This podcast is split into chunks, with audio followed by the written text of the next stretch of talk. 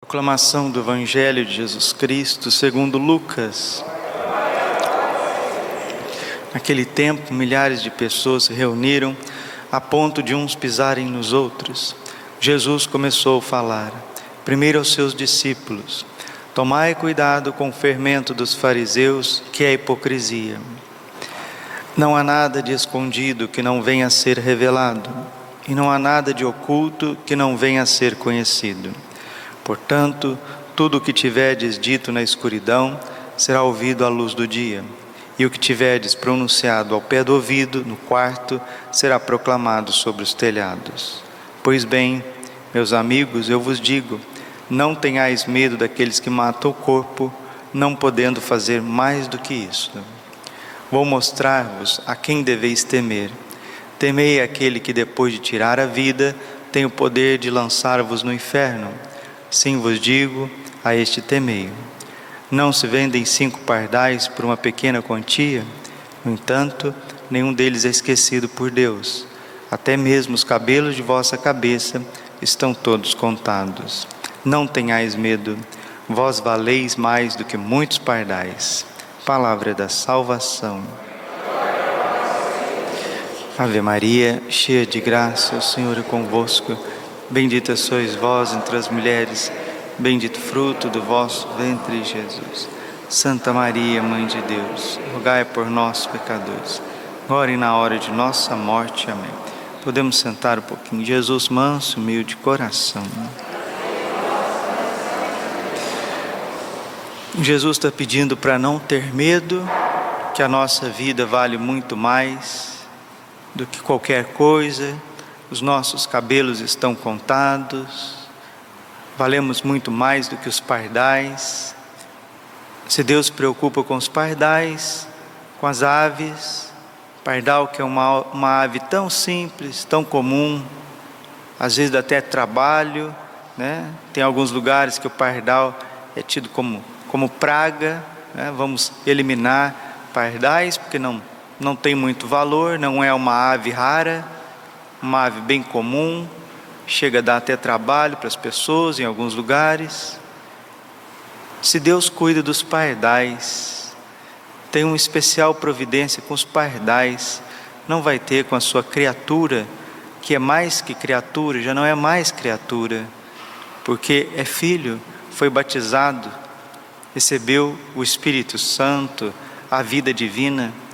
O Senhor está dizendo: não temais, não temais absolutamente nada, não temais nem mesmo aquele que querem matar-vos, porque quando o Evangelho é levado a sério, quando a evangelização é levada a séria, quando o segmento de Jesus Cristo ele é autêntico, ele é maduro, ele é significativo, as pessoas podem correr sim risco de morte, quererem matar.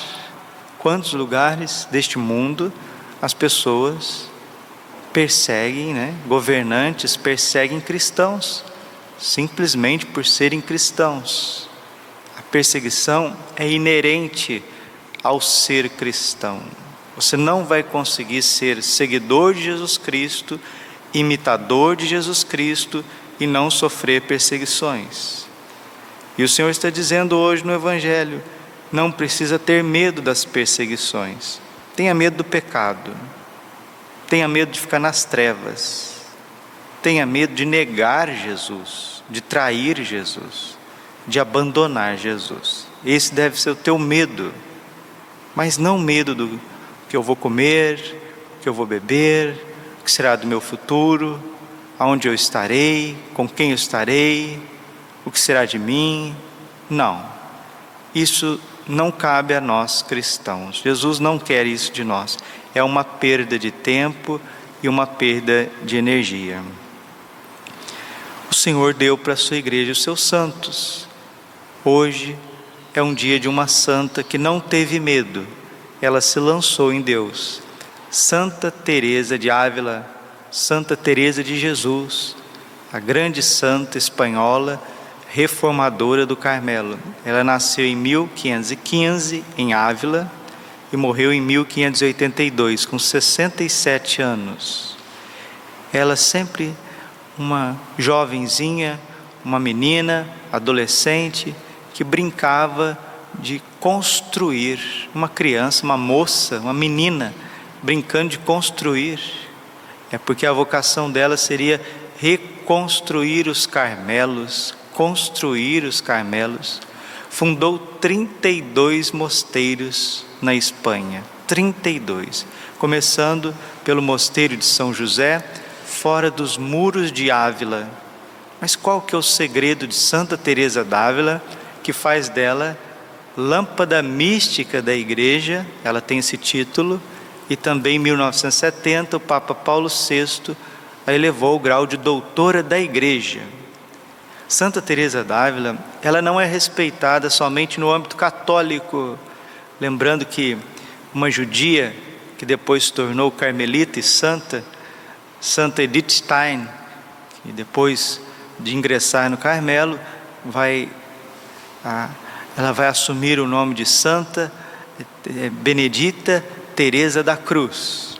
Santa Edith Stein, que era filósofa, foi secretária de um grande pai da filosofia contemporânea, né, de uma escola contemporânea de filosofia, Edmund Russell. Ela foi secretária Edith Stein, se converteu numa noite lendo a história da vida de Santa Teresa d'Ávila, o livro da vida, que é a autobiografia de Santa Teresa. Lá ela vai relatar as suas experiências profundas com Jesus. Mas quando ela entrou no Carmelo em Ávila, uma moça boa, nunca tinha vivido nada de errado, nunca tinha sido mundana, se dada a prazeres. Aliás, Santa Teresa d'Ávila jamais cometeu um pecado mortal na sua vida inteira, inteira. O Senhor é, preservou ela de pecado mortal. Mas mesmo, mesmo não cometendo pecados mortais, ela viveu uma vida relaxada por mais de 20 anos dentro do Carmelo. O que, padre? Uma vida relaxada, uma santa dessa altura viveu uma vida relaxada? Sim, está na sua autobiografia, está na sua vida, está, está também naqueles que são especialistas em Santa Teresa d'Ávila. Ela vivia uma vida relaxada. Padre, o que é uma vida relaxada em Cristo? É uma vida onde você quer viver com Cristo e com as criaturas ao mesmo tempo.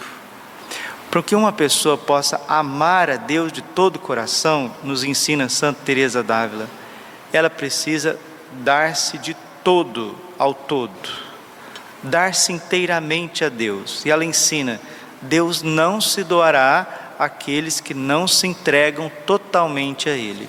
Ah, então lascou então, padre, porque eu sou casado, eu sou casado, eu tenho trabalho, eu ando para baixo, para cima, como que eu vou ser todo de Deus, receber todo Deus no meu coração, sendo que eu estou dividindo o meu tempo com tantos afazeres, preocupações, correrias e também é, tenho que me voltar às criaturas, não posso ficar concentrado na cela de um Carmelo em contemplação.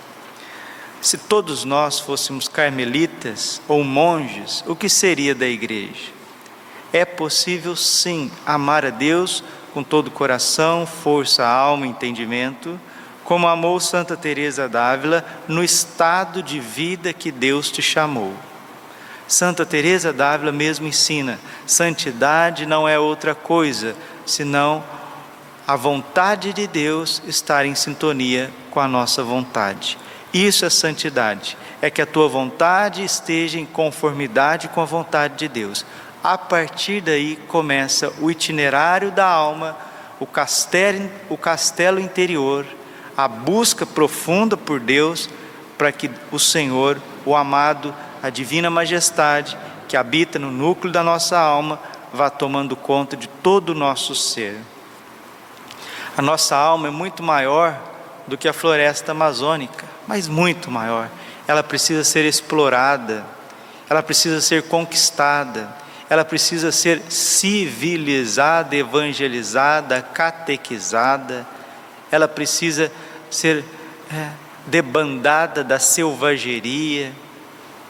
E o Senhor quer fazer isso através do seu Espírito Santo, e Ele nos deu como reformadora do Carmelo Santa Teresa d'Ávila, respeitada não só no âmbito católico, mas respeitada também por pagãos, né, por pessoas de outras áreas, psicologia principalmente, mas também no âmbito da literatura, né, uma figura de um ser humano sem precedentes, porque no século XVI na Espanha, em plena né, pós-reforma protestante, pós-revolução protestante, a Inquisição estava so, correndo solta e Santa Teresa d'Ávila é, correndo o risco de ser queimada viva.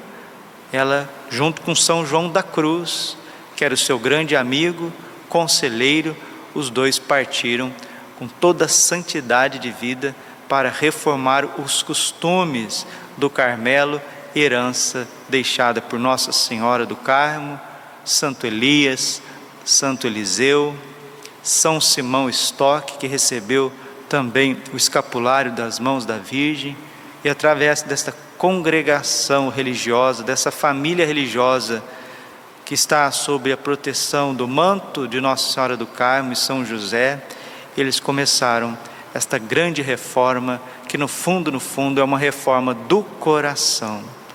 Um dia ela olhou para Jesus crucificado e Jesus triste com aquela vida dupla de Teresa, lembrando que a vida dupla de Teresa era conversar a mais, estar apegado a pessoas, deixar a oração para depois. Esses eram os pecados horríveis, terríveis, destruidores.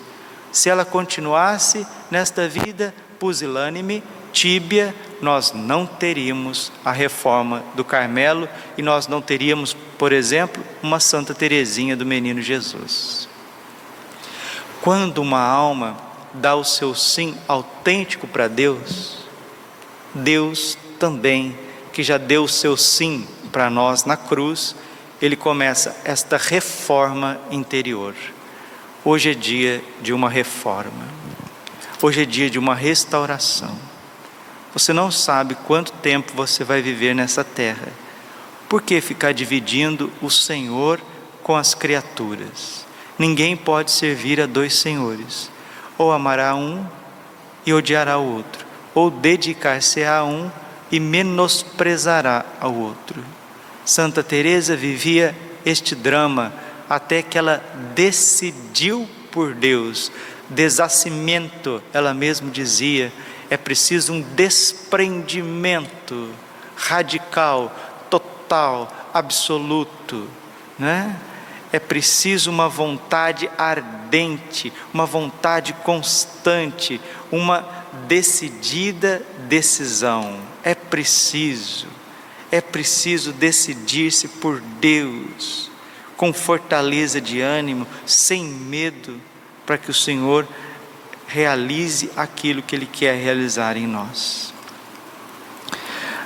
Vamos pedir neste dia que a família carmelitana glorifica a sua fundadora reformadora, que nós também sejamos reformados, que o Senhor possa fundar em nós o seu reino, para que não sejamos simplesmente católicos de ir à missa, voltar para casa e aquelas coisas todas, e a oração, e o trabalho, e não sei o que, e o desânimo. Não. Vamos pedir a Deus nosso Senhor a sua graça, a sua força, a sua luz. Mas é necessário da nossa parte uma decisão. É necessário da nossa parte o primeiro passo Glória ao Pai, ao Filho e ao Espírito Santo, como era no princípio, agora e sempre. Coração imaculado de Maria, confiança, saúde e vitória.